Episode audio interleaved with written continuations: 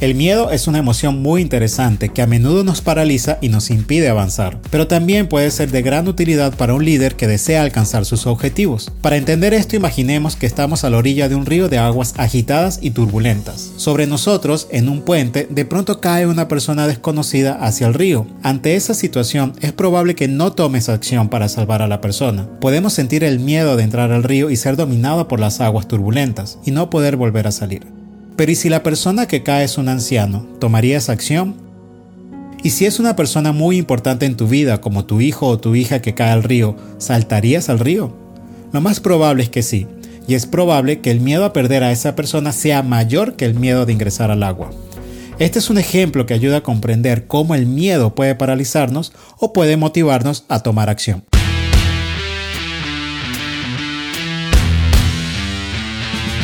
Bienvenidos a Líderes Agilistas.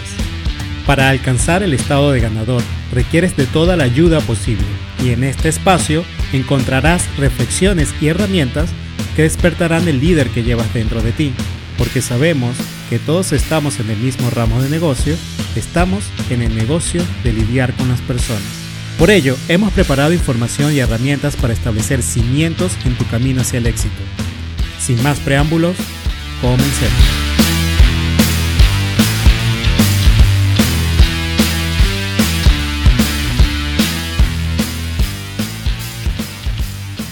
Hoy hablaremos sobre el miedo como motivador, ese elemento que usamos para sobrevivir, pero que también podemos usar para alcanzar nuestros objetivos.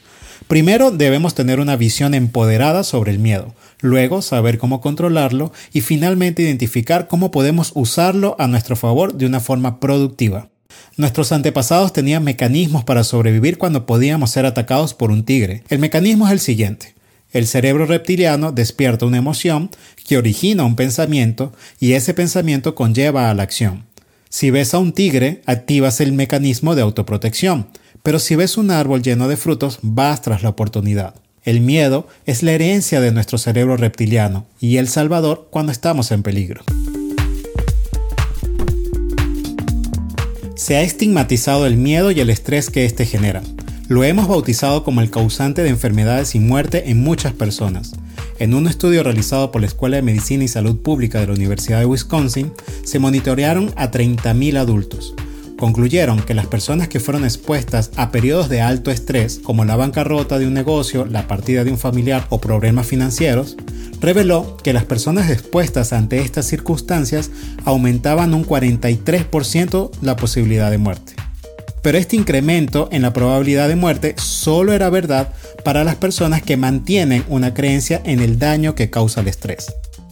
Las personas que experimentaron esas mismas situaciones estresantes, pero no mantenían una creencia del daño que esto les podía causar, no incrementaban su probabilidad de muerte. Incluso la tasa de muerte para estas personas es más baja que la tasa de muerte para las personas que no experimentaban ninguna situación de estrés. Lo que debemos resaltar aquí es que si controlas lo que crees respecto al miedo, puedes cambiar la forma como tu cuerpo reacciona a estas situaciones. Si vives una situación estresante, tu cuerpo reaccionará con señales como respiración acelerada, un incremento en el ritmo cardíaco, manos sudorosas y solemos interpretar esos cambios físicos como ansiedad y preocupación. Pero si lo vemos diferente y lo interpretamos como una respuesta que te energiza, que te prepara para afrontar ese desafío, un aumento en los latidos te prepara para la acción. Respirar más rápido solo lleva más oxígeno a tu cerebro. Esta reinterpretación disminuye el estrés, te hace menos ansioso y aumenta tu confianza. Pero lo más fascinante es que la respuesta fisiológica al miedo cambia a una forma más saludable y poco dañina para tu cuerpo. En el caso de los líderes, cuando nos enfrentamos a situaciones difíciles, podemos usar el miedo para actuar de forma más enérgica para superar esa dificultad. El miedo nos lleva a tomar acciones inmediatas que crean soluciones, y una correcta perspectiva e interpretación del miedo puede salvar tu vida y puede ayudarte a alcanzar tus objetivos. En contraparte, si permites que el miedo te paralice y mantienes una perspectiva negativa de esa ayuda que te está dando tu cuerpo, no solo no alcanzas tus objetivos, también incrementas la probabilidad de somatizar enfermedades y el riesgo de muerte. El miedo no es el malo de la historia. Manejado correctamente puede ser un potenciador.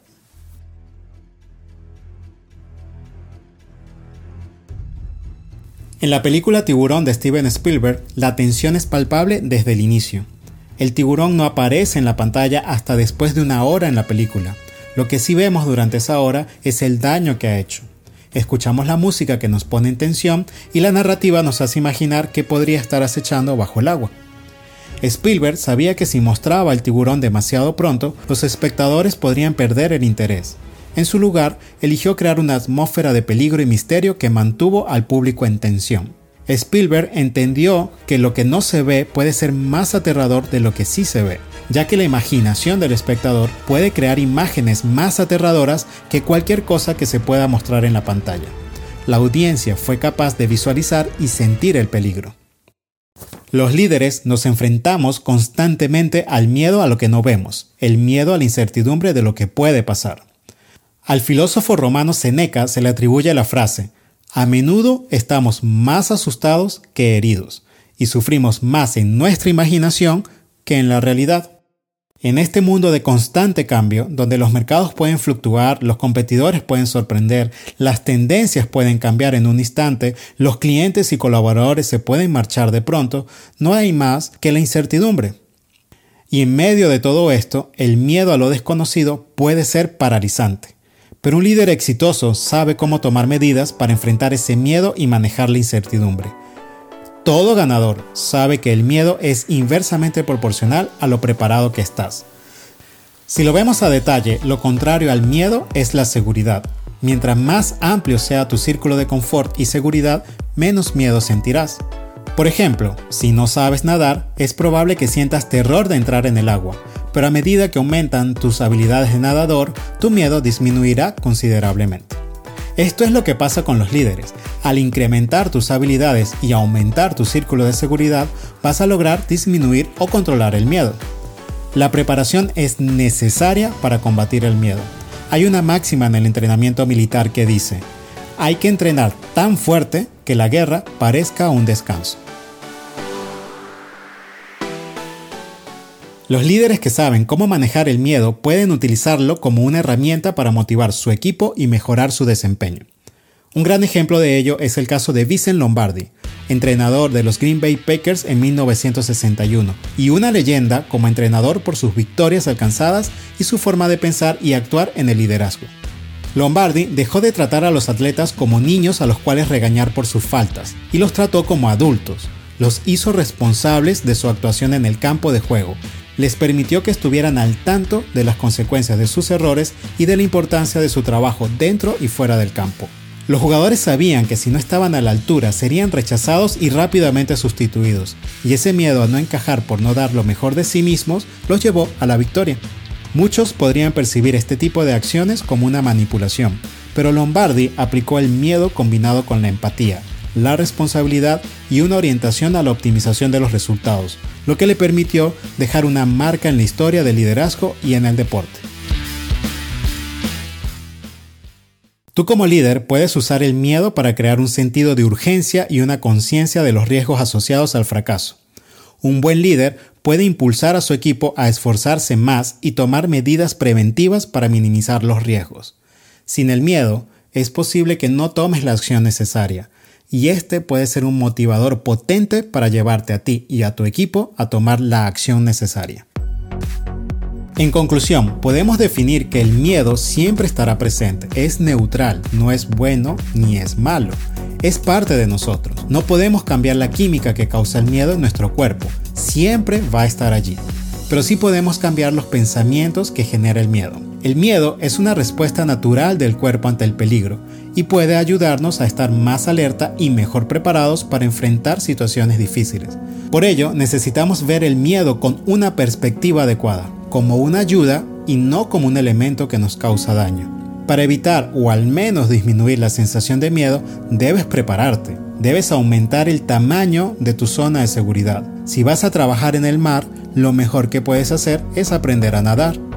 Finalmente, puedes usar el miedo para motivarte a ti y motivar a tu equipo. El miedo puede ser un accionador importante en la caja de herramientas que te potencia como un líder exitoso. Por último, solo queda recordarte que si la información presentada aquí ha sido de valor, compártela y califícanos. En Líderes Agilistas siempre estamos a gusto de poder hablar contigo, ya sea porque quieres sumar tu voz o por tan solo quieres decirnos hola. Estaremos felices de que nos contactes. Recuerda ser el líder que todos aman y lleva a tu equipo hacia el éxito. Nos vemos en una próxima oportunidad.